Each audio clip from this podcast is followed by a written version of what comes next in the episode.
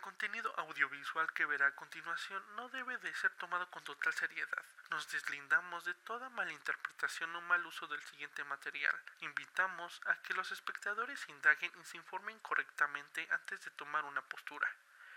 Y si estás en un estado alterado de conciencia, amárrate porque esto va a estar cabrón.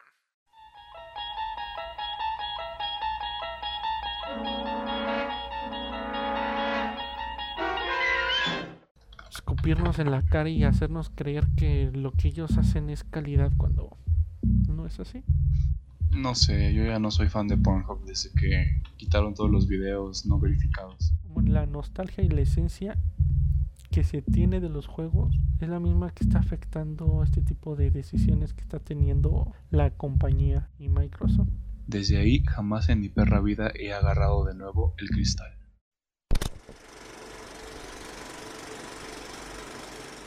Hey banda, nos vemos una vez más. En su podcast favorito, Bienvenidos Alma al Viaje, con sus podcasters favoritos, Pavlovich y Jen Reykjavik.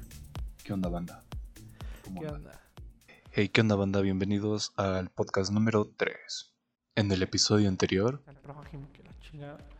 Todas las religiones tienen algo en común y es la preparación para la muerte.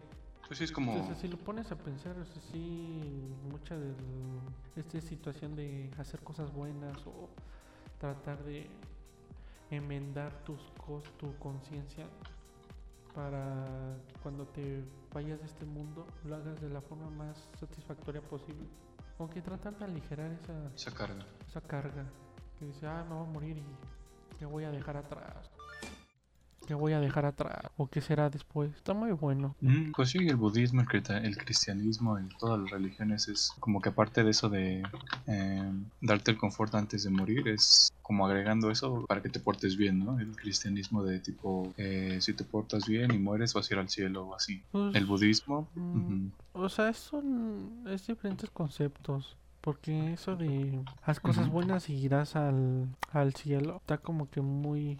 Un poquito. ¿Cómo podría decirlo? ajá. Ay, rayos. O sea, como que No, o muy- sea, un a lo que me refiero es... Pero bueno, sería un debate un poquito más para otro podcast, tal vez. Pero, ajá, ¿a qué te refieres? Ajá, lo que iba a terminar de decir es que no es que te portes bien en general, sino que cada una de las religiones tiene así como su tipo implantación o carga moral al momento de... De estas leyes, ¿no? Como de. Ajá, sí, al momento de que mueras. El, el budismo intenta que, por ejemplo, según lo que yo he entendido de la filosofía budista, es que em, te alejes de los placeres y de las cosas que te hacen mal para poder así salir del ciclo de reencarnación infinita en el que vivimos. Bueno, según la filosofía budista, no me consta ni lo sé. O sea, dejar los. mm, o sea, Ajá, dejar de lado de- los vicios y los placeres y de todas las cosas carnales, o sea, Ujú. son algo muy O sea, los ¿cómo se placeres llama? más. oriental. Por decirlo así, placeres momentáneos. Ajá, ajá, los placeres carnales, Ujú. podría decir. Y también los, ¿cómo se llaman? Los deseos, porque es algo que supuestamente genera sufrimiento. Ok. Algo que he medio escuchado de eso, me gustaría andar más en el tema después Sí, de leer algún libro sobre filosofía budista. Pero bueno, esa era la idea de que las religiones intentan de dar su pequeño granito de arena hacia con una carga moral cuando tratan de discutir ese tema de aligerar la muerte. Ujú. Hacer que no sea tan crudo eh, a la hora de tomar el, el vaso. Muy denso. Sí, algo muy, muy bello. Si lo ponen a pensar, es algo muy bello. Como nosotros, este, porque la, la Biblia, pues, hay que decirlo, no es, no fue creada por un Dios, por un ser divino. Fue creado por hombres, fue creado por humanos, por personas, pecadores y por ladrones. Y, que fue editada por un grupo de hombres selectivos. Y, y que a pesar de que se pudo haber utilizado para engañar o manipular también ha ayudado mucho ese aspecto de, mm, de tranquilizar este la mente tranquilizarnos a nosotros mismos y decirnos oye la muerte no es nada mal mm, no es indolora y es un proceso que se ha ido normalizando y a pesar de que no se tiene una una certeza de lo de por qué morimos y o el propósito de nuestra existencia este y pues el gran vacío que puede dejar pensar ese tipo de cosas. Este es bastante bonito cómo hemos llegado a, a consolarnos a nosotros mismos y para hacer que ese que esta transición que yo lo llamo pues esta transición como la vida, por decirlo así, la vida sea más este más eh, ah, ¿cómo se dice? sea más placentera llevar este camino y que, hemos construido iglesias, este, parroquias. Eh, hay personas específicas que nos que podemos ir a confesarnos con ellas para que nuestro moral o nuestra ética no sea tan demigrada con tal vez cosas o pensamientos que tenemos hacia otros o hacia otros actos. Y creo que es Ujú. algo es, un- es algo muy bonito y al mismo tiempo un poco torpe de nuestra parte porque pues tratamos de encontrar la explicación de algo que no comprendemos y eso al mismo tiempo nos llega a- como a torpecer en otras áreas como la ciencia o ya otras cosas un poquito más este que te dicen te vas a morir y ya y pues no hay nada más que hacer. A eso ah, bueno así como yo lo veo. Es una interpretación muy bella. Mm, Yo según lo que he entendido y mi- un poquito mi interpretación de la Biblia y todo un poquito del, del cristianismo, es que es así como un compilado de muchas historias, condensado en, en la historia de Jesucristo y de todos los, ¿cómo se llama? Las historias previas a él, em, para engrandecer o dar más valor em, a todas esas historias pequeñas. Fueron condensadas en, en una historia más grande, como dije, para darle valor. Eso lo repetí un poco, suena raro. sí sí sí Pero em, es eso, es un compilado de historias. que pueden ser ciertas o no. Y esa es la magia que está muy cagado que, que digan, no, es que vi a Dios y que no sé qué. Y hay gente que no lo crea o hay gente que sí, pero hay gente, esa misma gente cree que es la misma que dice, ay no, un ave bajó del cielo y que embarazó a la Virgen María y la chingada y que los tres reyes magos. Esa historia de la, de la Virgen y la Paloma es una historia muy repetida a lo largo de la historia. Por Sí. ejemplo, uno de los De mitos hecho, de que- creación creo aquí. perdón, perdón, tantito. Ajá, eh, Creo sí, que sí, es continúa. una de las infidelidades mejor llevadas de la historia, ¿no? Infidelidad, sí, sí. Pues sí, podría ser usado como ese pretexto de eh, me cogí una paloma. No, fue Dios el que vino, bajó en forma de paloma y me... Bueno, no estoy diciendo que sea Dios, tal vez. Es que no, ya hace mucho que no. Este, después de, de acabar el, con la comunión, ya dije, ya, la.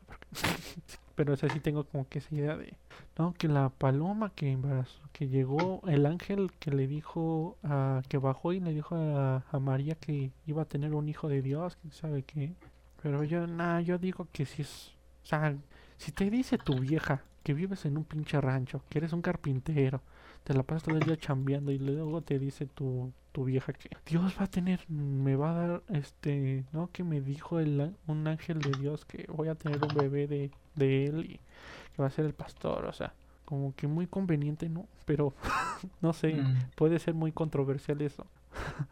Pues sí. no sé, se me hace cagado que hay hasta historias de que vieron a Jesús caminar en el mar muerto y o que Dios este no Jesús perdón Jesús hizo convirtió el mm, apareció cómo era pan y, y pescado, ajá el agua en convirtió el agua al vino y todo eso y, está muy cabrón porque si hay gente incluso creo que en Discovery Channel ahí hubo una sección que explicaba todos esos fenómenos. Pero pues así es como que digo, o sea, como hay gente que, que cree eso y luego que como que esa doble doble moral, no, doble moral no, debería ser otro término, creo que debe de haber un término para eso.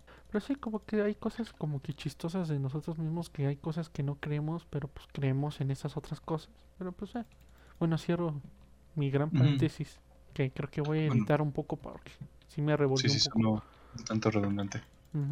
Pero andando un poquito en lo que dijiste de la historia de los de los pan de los penes, digo, como, como dijo penes. este Ma- Maduro. Ojalá. ¿Viste ese clip, no? De No, que, creo que no. Maduro se confundió y estaba leyendo así como Ah, ya, sí, cierto. eh, cuando Jesús multiplicó los pen- digo los panes. Bien cagado. Em, ajá. de- así como comentando lo que tú dijiste de los panes, es que como que confirma un poco mi teoría que dije de que es una historia condensada, ¿no? Porque como que le Pues- dieron el crédito a, espera, espera, le dieron el crédito a Jesucristo de hacer eso con los panes. Pero pudo haber sido la historia de, de un comerciante que llegó y que salvó a todo un montón de gente que tenía hambre porque lle- llevaba ciertos panes. Como que enaltecieron esa historia para, para favor de la, Sí, de la narrativa, ¿no? Se podría Ajá. decir. Pues sí, pues la historia que se conoce realmente fue contada por aquellos que la... Como los, los... ¿Cómo se dice? Ah, es que había una frase, pero bueno. La este, historia o la historia escriben la- los vencedores. Ajá, algo así. Pero fuera de los vencedores, ¿cuántos años no tiene la Biblia? ¿Y cuántos pues sí. años de edición no haya, no haya tenido? Y más que Pues sí. nada que conforme van pasando los siglos, se ha modificado para jalar, por decirlo así, más gente. O sea, no somos tontos. Por algo el la Biblia es, es el libro más leído del mundo. Eh, mm, yo creo que tú has escuchado, tanto como yo, esas historias de que, no, güey, yo estaba pasando por una situación muy fea y leí, abrí un... Ojeé la Biblia y en una de las hojas venía, no, que tal, tal, tal. Y ya cuando leí eso me vino mucho y me cambió la vida completamente. O sea, pues tú crees que un libro que ha sido editado para a este el atractivo del público para jalar así pues, un chingo de gente. ¿Y no crees que pues todas esas palabras que se han ido modificando a huevo van a tener que ah, ser este ¿cómo se dice? acomodadas a, a la situación de casi cualquiera, A la conveniencia de a la alguien. conveniencia de alguien. Y, y fuera de si hay una forma correcta o no de leer la Biblia, la forma en la que nosotros percibimos esa información, pues sí altera mucho el cómo esas palabras pueden eh, ser un cambio o pueden generar algo en nosotros. Mm, Sí, sí. Concuerdo. Pero no estoy diciendo que sea malo leerlo.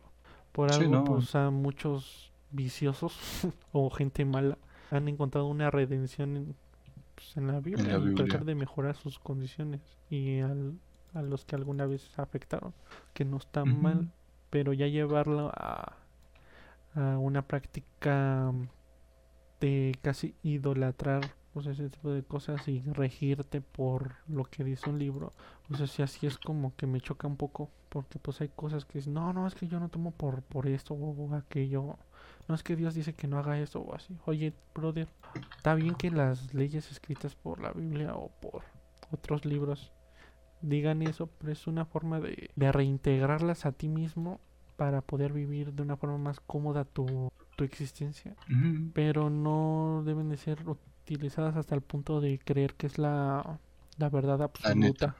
Sí, yo por eso me gusta leer casi todo ese tipo de historias o de libros de mitología religiosa, se podría decir. Eh, con esta perspectiva que, te, que son un compilado de historias para hacer más relevante la, la trama. es una perspectiva interesante de tomar al, al momento de leer casi cualquier cosa que sea ficción. Ajá, cualquier cosa que se tenga, cualquier conocimiento, cualquier cosa se tiene que ver de la forma más objetiva, bueno, más general posible, no tan objetivos.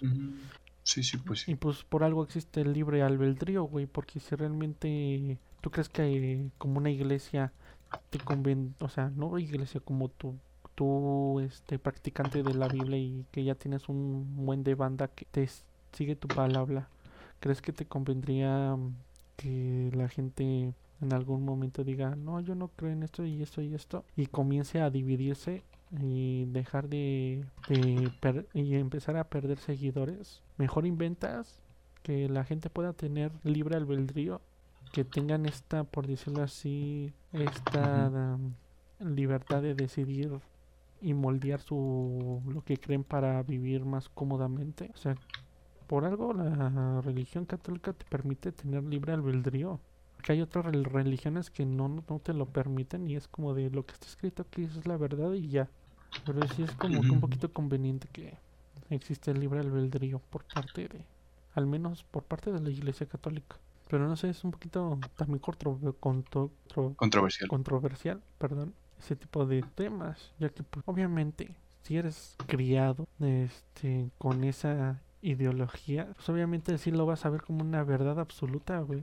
Y pues todo aquel que piense distinto a ti o sí que vea otra tenga otra perspectiva de las cosas, Ujú. sí lo vas a ver como algo malo y limita tu, tu visión de las cosas mucho. Así, así como yo lo veo. Por eso no me considero este ateo, pero tampoco no me considero este creyente al 100%. O sea, como que tener esa balanza de cuestionarse las cosas y investigar un poco más, indagar más para eh, tener un concepto un poquito más este abierto y que puedas integrar a tu vida sin ser, pues sí, pues ser Mm. una, convertirte en una persona que cree en ciertas cosas por conveniencia, por decirlo así. Sí, yo igual me considero ni creyente ni totalmente agnóstico. Creo que el término que lo denomina es ateo-agnóstico. Más del lado del ateísmo. No Aparte, ser tan mucho. Aún así, si ser ateo, aún así a huevo significa tener la creencia en algo, ¿eh? O sea, ser at- ateo no significa no creer en nada. Eso es- ya sería llamarse, bueno, no Sí, llamarse, es- pero por sí eso digo que es, ignorancia. ajá, es parte de los extremos y casi la verdad se encuentra en el medio. Sí, sí, sí. Sí, es muy tonto ir al extremo de no, no creo en nada, no, porque la Mm, ciencia no lo dice. tanto, pero solamente es este bastante ignorante considerar que eres ateo porque no crees en nada. Pues, Bueno. pero pues es un tema que conozco, pero que me gustaría indagarlo un poquito más en el otro episodio para Bueno. tener más eh, mejor narradas las ideas y no revolverme Sí, tanto. sí.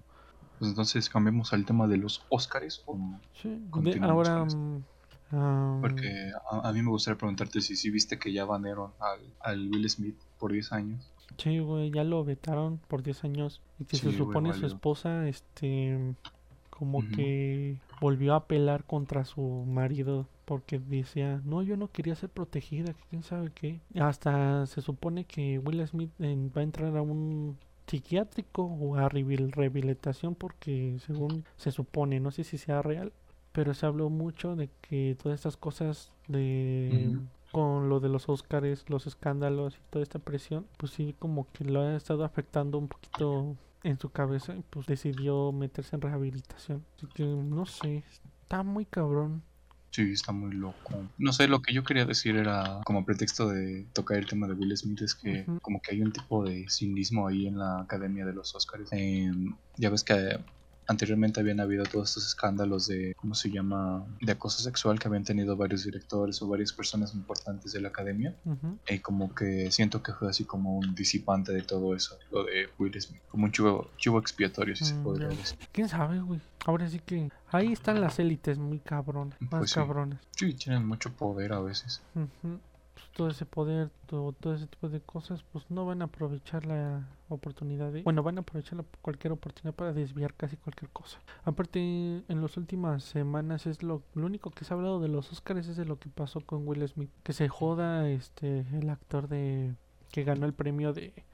a mejor, creo que actor, creo que era. El güey de Coda, el mudo. Que ¿Quién de todos? Los mudos. el, el padre de la familia, que es mudo Ah, ya, ya, ganó el premio como a ser el mejor este, bueno ya le reconocieron por fin el esfuerzo que hace como actor y pues la dificultad por su discapacidad y todo eso o que se joda este no sé. Pues sí, o sea, sí o sea no ver no darle el reconocimiento que se merecen a las personas que fueron reconocidas en los premios y y seguir dándole más pauta a lo de Will Smith. Pero bueno Después de esas controversias, la otra controversia de quién tuvo que haber ganado el premio a mejor película de animación, los Mitchell. Un robo, un robo. Un robot total. Ya, ya vi la, la película de Encanto y uff, vaya pedazo de. Vaya mafufada. Como diría el Christoph. El Christoph. que es una mafufada. Una tremenda pendeja. Pero bueno, ¿por qué? Porque Encanto es una película mediocre, que por cierto fue escrita por seis directores, por seis personas, seis mentes diferentes, y ninguna de ellas hizo un buen trabajo. No, la verga. Crítica muy fuerte. A mí sí me gustó. Ah, Mira, mira, va. A ver, ¿a ti te gustó? Ajá. A mí no. ¿Y por qué no me gustó? Una. Ajá, porque. Vamos a ir yendo punto por punto. Yo creo que la animación. Disney, a pesar de sus 60 películas que ya nos han regalado, bueno, no, no, que ya nos han dado sus 60 Ujú. películas. Obviamente la Regalado no, porque el cine Ajá, cuesta. Sí, sí, pues sí. iba a ser algo muy erróneo. El cine que nos ha brindado la animación, la calidad de animación que nos ha dado Disney conforme a esas 60 películas fue aumentando y el grado de detalle y iluminación, color, contraste y texturas se ha ido cambiando demasiado y para bien. Pero Encanto no es la mejor película o sea, solamente es una película mejor, más animada de Disney. No es la gran cosa la animación. O sea, se ve increíble y por momentos sí están padres algunos planos. Pero no es nada nuevo que nos haya ofrecido Disney ya en películas anteriores. Y lo que pasa con la, la, película de la familia Los Mitchell, combinan el estilo de animación 3D y 2D con exageración o anomatopeyas para expresar el, los sentimientos o la personalidad de los de la familia Mitchell.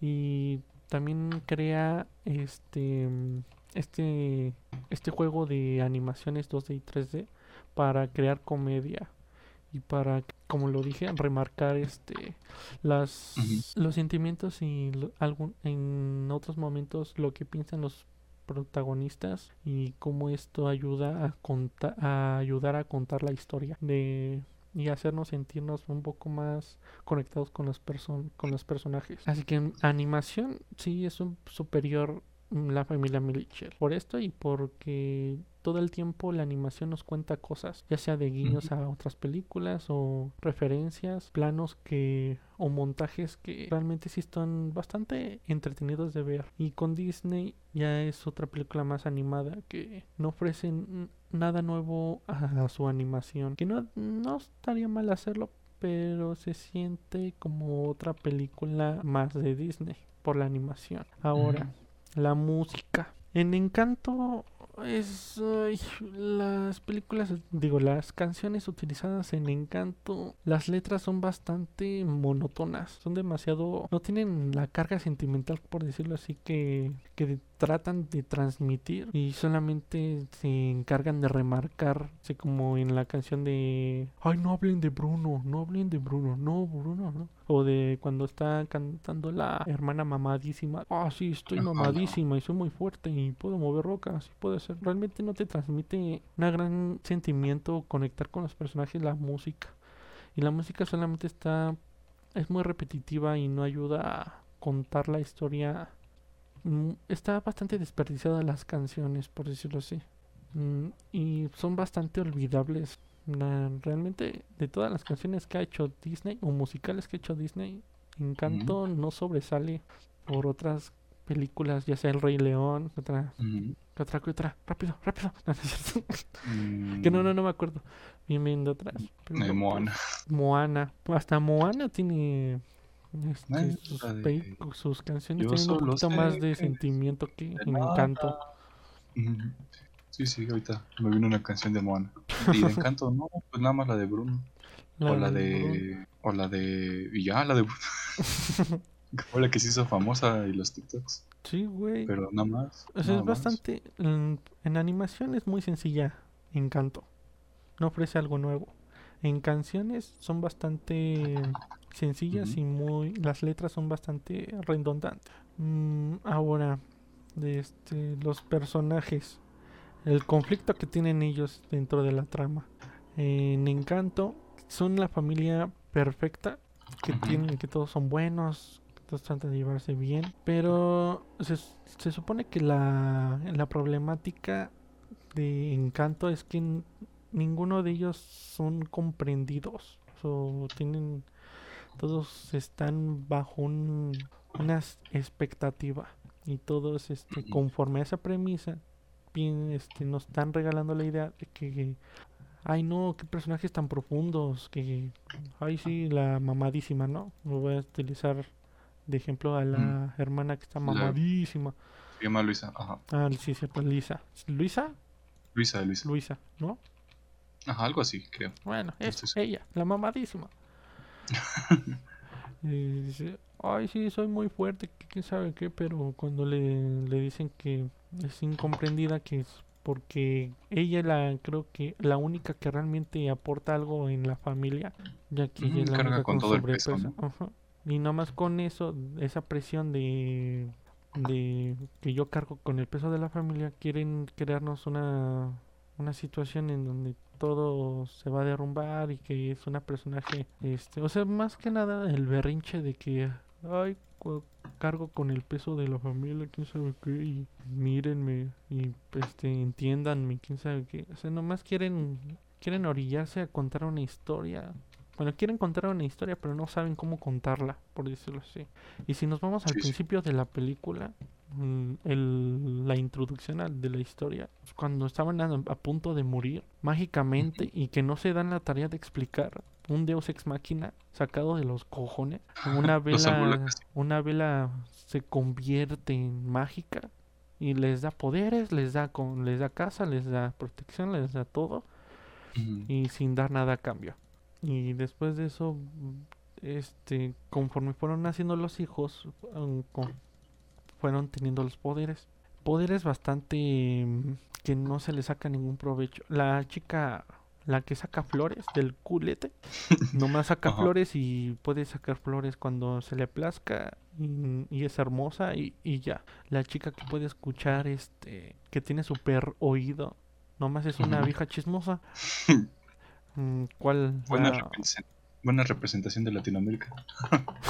es una chismosa.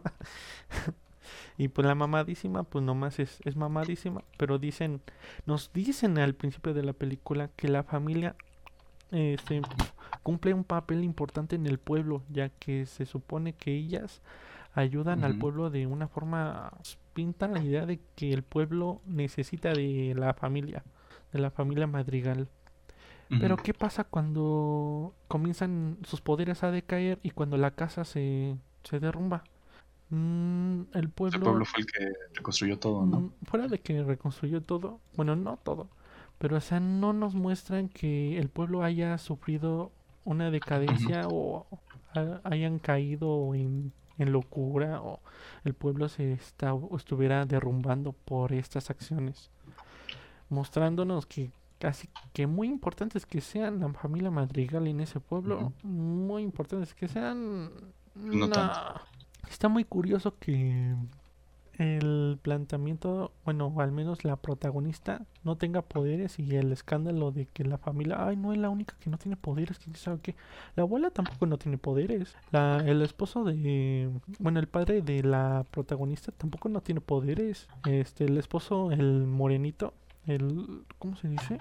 Ah, es que no me acuerdo creo tampoco. Tomás. creo que Tomás. Sí, él tampoco no tiene poderes y son son de la familia y se supone que en la familia Madrigal todos tienen poderes menos la protagonista. Es como que ni siquiera la abuela tiene poder, poderes. Ya dije esto, pero lo quiero recalcar porque ella, ella misma es la que dijo y que atormentó psicológicamente a la protagonista de que, ay, nuestras desgracias y todo esto es por culpa tuya, quién sabe qué.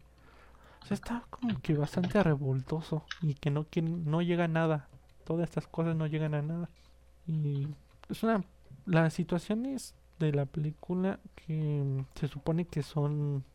Ay, sí, mira cómo encontramos a Bruno y quién sabe qué. El gran viaje que tiene que hacer la protagonista para encontrar la solución a tratar de, a, de salvar la magia de la casa. El único viaje que hace es preguntarle a todas sus integrantes de la, sus hermanas y su tía.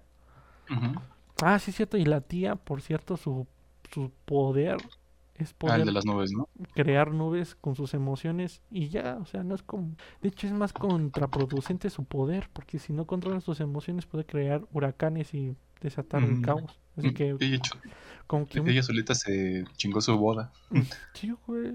Bueno, no sé, pero su poder, lo que quiero llegar es que su poder no, no sirve de, de, nada más que ser un limitante para ella misma. Porque pues, pues se reprime mucho, ¿no? Como que es una de las personajes que más se reprimen por sus sentimientos, por ese mismo don. Y, sí, ¿Qué más? ¿Qué más? ¿Qué más tiene esta grandiosa película?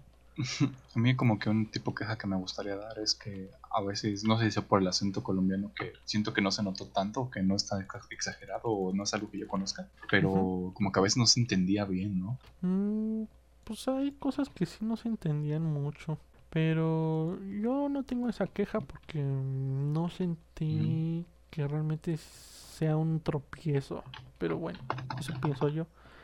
Así que bueno, resumiendo, las canciones son este muy planas, con una letra demasiado sencilla y repetitiva. los personajes no tienen sentido, no tienen lógica y, al final quieren dar como que la, el típico mensaje de que, ay, si quieres ser, no necesitas tener un don más que ser tú misma para ser especial. O sea, como dijo Po, no hay un ingrediente secreto, ¿no?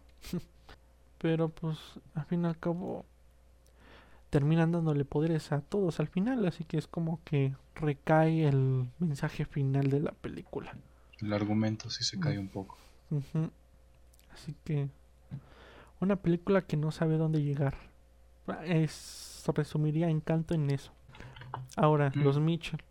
Porque creo que se tuvo que haber ganado el Oscar. La animación, ya lo dije. Aprovecha este, este aprovecha la animación para contar su historia. Ahora los personajes, la familia Mitchell, todos están bien definidos. La personalidad del padre de la vieja escuela con personalidad este tal vez carácter un poco fuerte, pero tiene la intención de conectar con sus hijos. La madre que nomás está interesada en cómo se verá su familia en las redes sociales, que está muy pegada a eso. Como que la madre que apenas está descubriendo las redes sociales y que cree que es lo más importante por el momento. El hijo que le gustan los dinosaurios y la protagonista que quiere marcar su huella y como que la estudiante de, de cine que que sí que quiere descubrir el mundo y por eso mismo quiere dejar su familia y por eso los conflictos de entre ella y, su, los padres, este choque este de las tecnologías y la,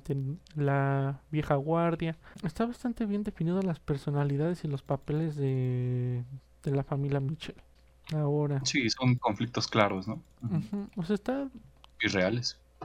aparte de reales también, o sea, está ahí bien. Ahora, la historia que quieren contar es cómo la familia, como un padre que trata de reconectar la familia haciendo un viaje para llevar a su hija a su universidad. En un intento casi desesperado de conectar con la familia se van todos de viaje para dejarla a la universidad no si es por decirlo así el, la trama de la historia. Que es una historia una trama que ya se nos ha hecho cientos de veces y en otras películas que incluso que no son de animación esta idea de ay vamos a conectarnos como familia en un gran viaje que va a cambiar nuestras vidas y nuestra este forma en la que vemos en los unos en los otros. Está bastante muy usada pero lo interesante de por qué la familia Mitchell hace esta historia interesante agregando la la trama del fin del mundo y que las máquinas se revelan con nosotros hace que la premisa, como distopía tecnológica, ¿no? Hace que la premisa de la película se vuelva un poco más interesante y que no atropieza el desarrollo de los personajes. Y que al final de la película nos dan el mensaje de nosotros como adolescentes no nos damos como que en cuenta lo que los padres hacen por nosotros sí que al final la protagonista valora más este el esfuerzo que sus padres han hecho y todo esto que tenga otra perspectiva de ellos. También la mm, esta pequeña crítica sobre las redes sociales y las tecnologías de cómo utilizarlas y no depender tanto de ellas. Creo bueno es como que lo que yo vi pero se tiene más la enseñanza final es la conclusión del viaje de los protagonistas y esta conclusión este esta enseñanza se mantiene al final de la película así que una película que no sabe a dónde llegar y que no está bien planteada con personajes que no son memorables y que son contradictorios. A esa película le dieron el Oscar. Y a pesar de que ya hemos tenido este, pruebas contundentes de cómo el dinero es el si tienes suficientemente dinero puedes puedes obtener lo que sea. Y esta es una prueba más de cómo una empresa como Disney es capaz de hace ese tipo de actos y dándole una gran falta de respeto a ahora sí que a los amantes como yo y como la tal vez la audiencia. Escupirnos en la cara y hacernos creer que lo que ellos hacen es calidad cuando no es así. Wow. Escuchando bien tu crítica sí me doy cuenta de todo este, este contexto y toda esta trama. Está muy cabrón. Sí sí sí Y sí se ve bien claro que fue un robazo. Sí. Y sí vi las dos películas. Para la gente que está escuchando esto, sí las vi. Las nota. analicé. Y pues vi también aparte otros análisis para no solamente tener mi propia perspectiva y tratar de complementar mis ideas. Pero eso es lo que yo veo y por qué los Mitchell tuvieron que haber ganado rotundamente una decisión unánime. Pero bueno, es el mundo en el que vivimos. Es el mundo con el que se rige el dinero. Ah, pues ya este me gustaría terminar ya mis mis mamás sé, con leer este una crítica que yo creo que sobre la serie de Halo que Ah, sí, digan los ah que tiene que ver la serie de Halo espérense el fue del Master Chief. el fanservice Ah. papá ahora le tocó a las féminas disfrutar de un gran fanservice Y a No. los homosexuales. Bueno, no, lo somos también nosotros como hombres. Sí, Sí, a es, un gran culazo, la neta. un buen culo siempre es si lo admirable. conociera, así le diría, le pediría, le pediría la receta a esas, ese cabrón, cabronazo. bueno, aquí va. La importancia de que el jefe se quite el casco en la serie es, es para poder enfatizar con el personaje, ya que en los videojuegos Bungie quería el anonimato del jefe para sentirnos más inmersivos en el juego.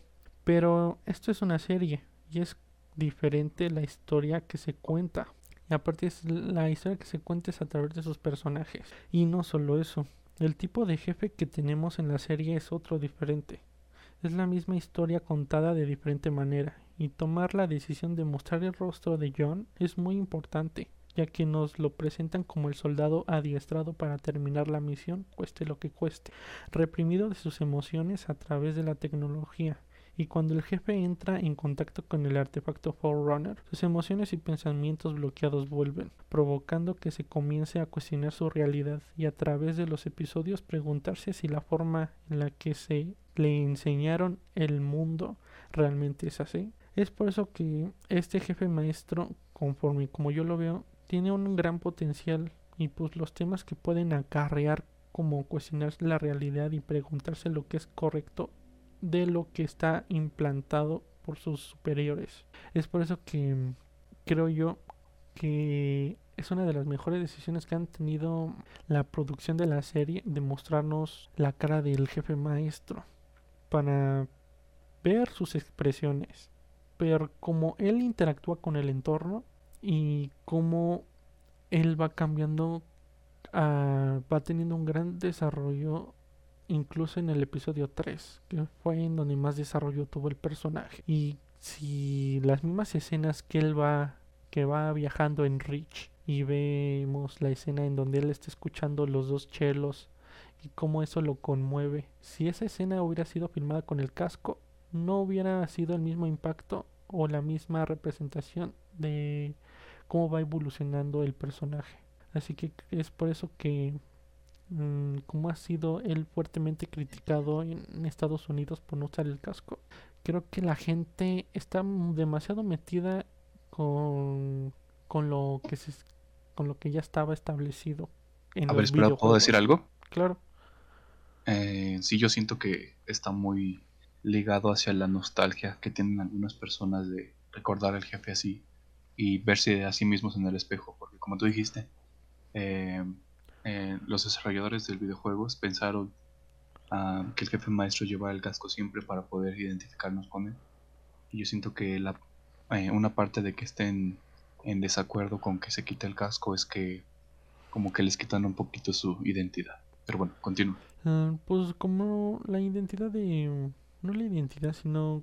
mm, ¿Cómo poder decirlo? O sea, la nostalgia de lo que creemos que es este Halo y el jefe maestro. La, no- la nostalgia por haberse sentido identificados con el personaje.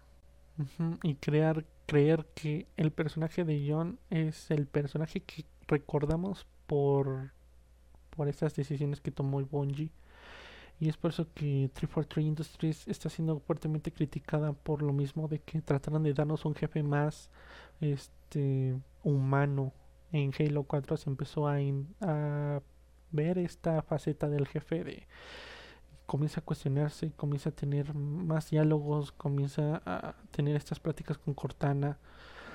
En Halo 5 trataron como de hacer más esta faceta entre Cortana y el jefe. Y en Halo Infinite este, se siente aún más vivo el jefe.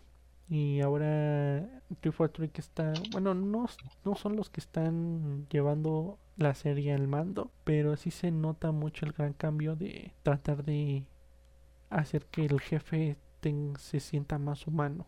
Y la nostalgia de Bungie ha creado esta gran crítica hacia los juegos y hacia la serie. Aparte hay que ver que Halo Infinite es un juego que técnicamente los, los nostálgicos crearon.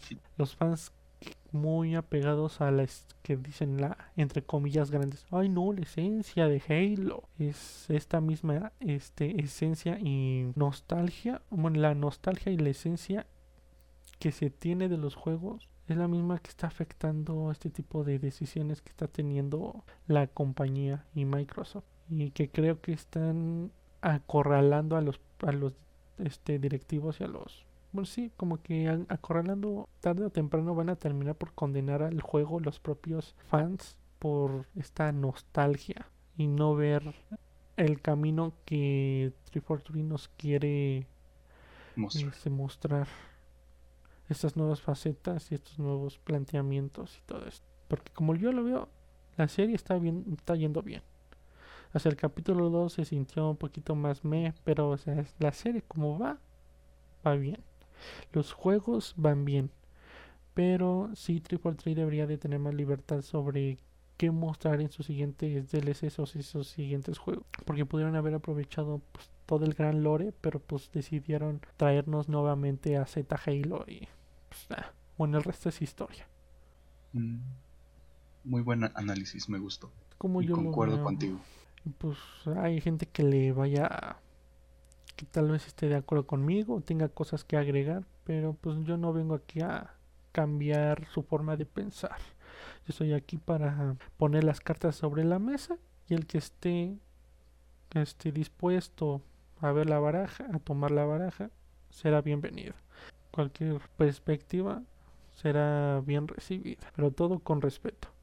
sí, pues sí, comenten ahí qué les pareció esta análisis de Halo. Concuerdo mucho y me gustó todo lo que dijiste. Siendo un poquito, entre comillas, menos fan, pero sí me gusta mucho Halo. Forma un poquito parte de mi infancia, menos que la de mi compañero. Pero concuerdo con lo que dijo. Me gustó todo su análisis. Tengo que recalcar que sí soy fan, o sea, tal vez no soy el fan que se ha leído las novelas, pero sí, sí he sido el fan que estuvo ahí cuando tenía unos 10, 8 años, entre 8 o 10 años que estuvo en la casa de sus primos y jugó por primera vez Halo 3 y estuvo jugando la primera misión y de, oh, wow, ¿qué es esto? Ah, changos alienígenas que me atacan y la cosa. Y después descubrí que fue el Covenant, después descubrí que está el jefe maestro, descubrí el Flot, descubrí que Cortana, descubrí el viaje que han tenido ellos juntos. Jugué, pues, jugué este Halo Ball Jugué, bueno, no terminé Halo 2, pero sí jugué más de la mitad de la campaña. Jugué Halo 3, jugué Halo ODST, Halo Reach. No tuve la, la no tuve la oportunidad de jugar Halo 5, pero no es como que me haya perdido mucho.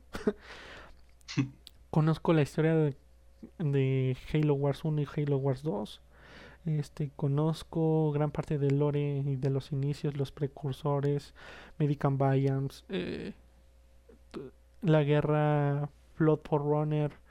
O sea, sí conozco varias cosas y conozco la esencia de los, de los juegos de Halo. Conozco cómo, sé la sensación de cómo se siente un Halo. Y sentí el cambio abruptamente cuando jugué Halo 4 y sentí volver como esa nostalgia cuando jugamos Halo Infinite.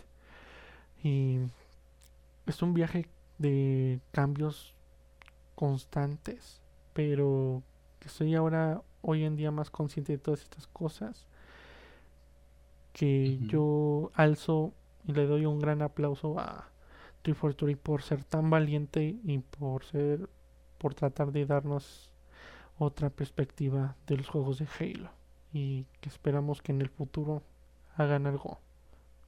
Mm, nos cierren ahora sí que la boca de todos nosotros y que puedan contar algo hermoso porque Halo es algo hermoso. Es un gran universo con grandes personajes y que ahora con estos temas de multiversos creo que se le puede sacar un gran potencial a la serie. Como fan y como crítico ese es mi punto de vista. Y a mí me gustaría regañar a los fans esos que se dejan llevar por la nostalgia. Pueden que arruinen un juego muy hermoso. Y ya. la historia de- bueno la, el potencial Sí. pero bueno esto no es bueno sí es como que mi pequeña sección de criticando películas y videojuegos y ya y vayan acostumbrándose Todo lo no es todo mamón. todo mamón todo mamón el viejo nuestro primer dislike y luego recomendación no porno Todo güey. vamos a comenzar chido. Güey, es que no mames, está bien bueno ese video, cabrón. No, no, Ese no. vato. Pues si pudiéramos dejar links, pero no se puede. Ese Nos. No, pues nomás busquen Katie Cash. Can't decide how to fuck. Ya con eso, Hola, el primer es un trío Que está Pues muy, sí, dilo. que está bueno, que está bueno.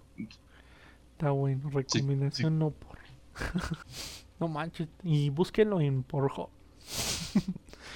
No sé, yo ya no soy fan de Pornhub desde que quitaron todos los videos no verificados. Ese güey, Perdió mucha de su fanbase y de su calidad. ese güey, todo un crítico.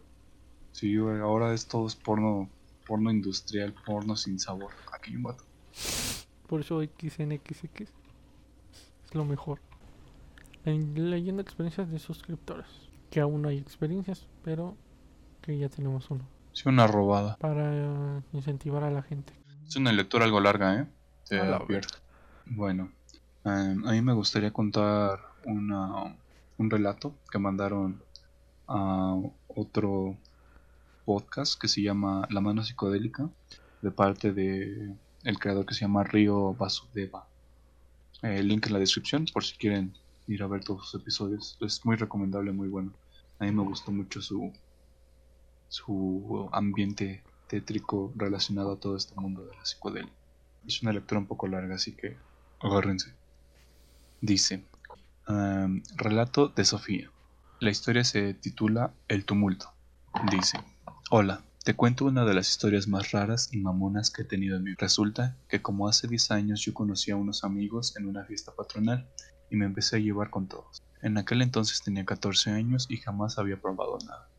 Había un chico en especial que se llamaba Arturo y era por así decirlo el chavo guapo, entre comillas. Me tiraba la onda y pues a mí no se me hacía nada guapo y mejor nos hicimos amigos. Por azares del destino tuve que irme de mi rancho querido a la capital y dejé de ver a esta gente. Y un día que regresé, regresé a mi pueblito me topé con Arturo y lo vi súper ca- súper cambiado, ni la sombra de lo que antes era. De eso tenía unos tres años que no lo había visto. Estaba súper acabado, pero jamás le cuestioné sobre eso porque no se me hacía de buen gusto preguntar por ese tipo de cosas a la gente. Y me invitó a una fiesta en su casa que ya conocía y le dije, Simón, que le caía el reventón. Y madres, que llego a su casa, me saluda su abuelita. Y algo que noté es que en todas las puertas tenía varios candados, pero mendigos candadotes, de 5 a 6 candados. Saludé a su abuela y me metí a la casa. Fui directo al cuarto de Arturo, y no mames, era un desvergue. Pero desvergue, o sea, era como un cuarto de basura de un acumulador. Sin ofender a las personas que recogen basura, pero tenía madres pegadas en la pared, el techo, el piso y la cama eran de basura, y los desechos en toda la habitación. No tenía nada más aparte del desorden y su ropa tirada. Y él me decía, pinche Sofía fijada. Pues güey, estaba bien sacada de pedo y los demás no decían nada. Todos empezaron a quemar cristal y yo nada más con mi botita. El Arturo empezó a mal viajarnos, nos hablaba y nos decía, güey, ¿ya viste los zapatitos que se asoman abajo de la cama? Y todos le decíamos que se calmara, y de repente ya estábamos arriba de su avión. Y a todos les decía que habían fantasmas o cosas en el cuarto, o que la muerte nos perseguía, y obvio, la gente se malviajaba bien feo. Después nos empezó a contar que habían unas niñas cerca de ahí que le tiraban el perro, o sea, unas morrillas de 12 a 13 años, y la gente que estaba con nosotros como que les calentaba mucho ese pedo. Y cuando empezaba a hablar de esas cosas yo mejor me iba. El punto es que de ir algunas veces allá no había otro spot. Me empecé a meter cristal, yo también. Y ese puto cabrón nos metía en su viaje macabro. Luego sentíamos que la gente sombra nos perseguía. Nos decía que nos iba a hundir en el cristal, así como lo hundimos a él y así. Tiempo después, todos se fueron y nada más nos quedamos él y yo. Y no mames, estaba acostada en un tumulto de cosas, y te lo juro, sentí como respiraba el tumulto. Pero no le tomé mucho caso, nos quedamos callados, cada quien en su trip, y de reojo vi como una parte del cuarto se levantaba, y solo abrí los ojos como platos e iba a gritar, cuando Arturo se lanzó arriba del tumulto ese, y yo empecé a gritar, y me salí hecha madre, y que me agarra Arturo y empieza a gritar, no digas nada, no digas nada. El vato después me decía que era puro trip mío, cuando quería tomar el tema de, cuando quería tocar el tema del tumulto. Pero tú dime, ¿cómo él va a saber lo que yo estoy viendo o sintiendo, si cada quien estaba en su trip? Y estábamos sin decir nada. Esa madre se alzó porque algo o alguien estaba ahí, y por eso se sentía como respiraba. Te conté a unas amigas de por qué dejé de putazo el cristal, y por qué ya no quería ir con ellos a la casa de ese vato y me decía que había sido puro trip mío y mamadas.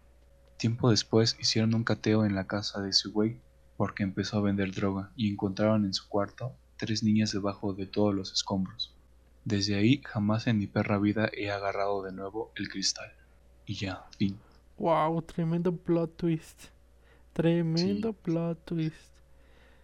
Wow. Sí, la parte final fue la que me erizó a mí la espalda un poco. De que si era real todo ese pedo. Güey, qué pido, cabrón. Sí. Wow, es una historia o sea, cierta, 100% real. Sí, es lo que cuenta ella, que fuera de pedo es todo real. Wow. Güey, es increíble. Sí. Y así como, como esa historia que acabo de contar, hay varios similares en el canal de ese sujeto de, de Río la mano psicodélica, ¿no? La mano psicodélica es un podcast que creo que tuvo como 14 episodios, ya no está saliendo. Em, ya no ya, no lo está sacando el creador este, pero aún así les voy a dejar el link de, de el podcast en YouTube y en Spotify y para que vayan a verlo le doy crédito de, de ahí porque tomé esa historia de ahí. Y ya. es algo muy loco. Wow, la realidad supera la ficción muy cabrón, güey. Es otra muestra de eso. Wow. No me imaginé que. O sea, sí iba por. Yo pensaba algo más para la onda para, paranormal o algo así. Pero, güey, qué pedo. Tres niñas, ¿no? Dijiste. Wow. Sí, las encontraron ahí. Sí, está muy. Y cuando le quieres darle más vueltas al asunto de. Wow, como todos estábamos ahí tripeándonos y debajo de los escombros esas personas. Que esperemos que hoy en día estén en lo mejor de sus vidas. pues quién sabe si estuvieran vivas, porque no, no lo especifica. Yo presiento que sí. Dijeron que las encontraron. Ajá. Pero bueno. Pero pues debajo de toda la basura. Eso es lo cabrón. Bueno, si ella sintió que, que respiraba la ropa y que se movía, esperemos que estén vivas. Si no, ah, suben por mucho este tema de, lo, terrorífico. Lo, siniestro en ese, el cinismo. el nivel de deshumanización que puede tener una persona. Y todo lo que hacen estas drogas más duras en el contexto de personas en un pueblo y de bajos recursos, ¿no? ¿Cómo puede deformar tanto su mente para llegar a hacer eso? Sí. Y pues sí, es, ¿cómo se dice? Bueno, yo tengo mucho pensa el pensamiento de que toda droga es mala, pero toda droga es es peor cuando se consume sin conocimiento previo de ello. Cuando no se Mm. tiene, pues ahora sí que la voy a consumir por esto o por tal. O tener la conciencia de que lo que te puede hacer la sustancia. La ignorancia, pues, de consumir una sustancia es lo más peligroso que existe. Mm, Yo no concuerdo en lo de las drogas malas. Yo tengo una postura más neutral, pero eso me gustaría tocarlo en otro tema. O sea, no digo que no sean malas, pero lo que lo hacen malas es utilizarlas en el sin tener un contexto anterior a eso. Sí. Eh, hay varias cuestiones morales ahí que mejor sí, tocarlas en un debate más profundo acerca de eso. Exacto. Eso mismo. Wow, creo que con esta historia podemos terminar con el episodio del día de hoy, con la semana, con el episodio de la semana de hoy. Ah, Ujú. chinga, bueno, se escuchó raro, pero eso. Sí, sí. Wow. Sí terminó muy... Imagínate el, el pachecote que llegara a escuchar esto de...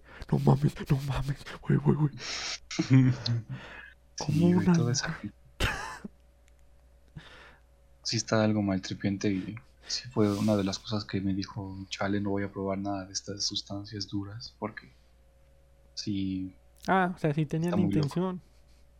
Eh, sí, yo antes tenía así como ese tipo de filosofía de me gustaría probar todo, pero pues medio escuchando un poco todas estas historias y historias no tan malas, como que Que sí que hay, ya, ya eres más sí hay un factor de, y aparte sí hay un factor como de adicción física.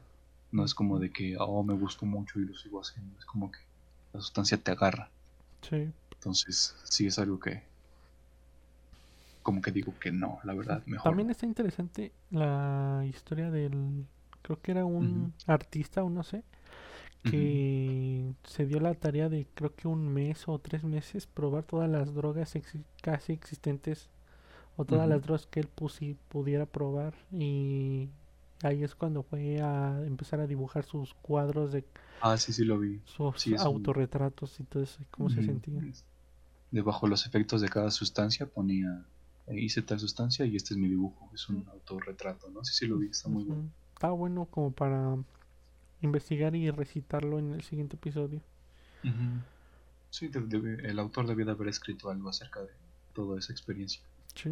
Así que en el siguiente episodio esperemos abordar los temas de eh, la normalización de la guerra, este consumo de sustancias.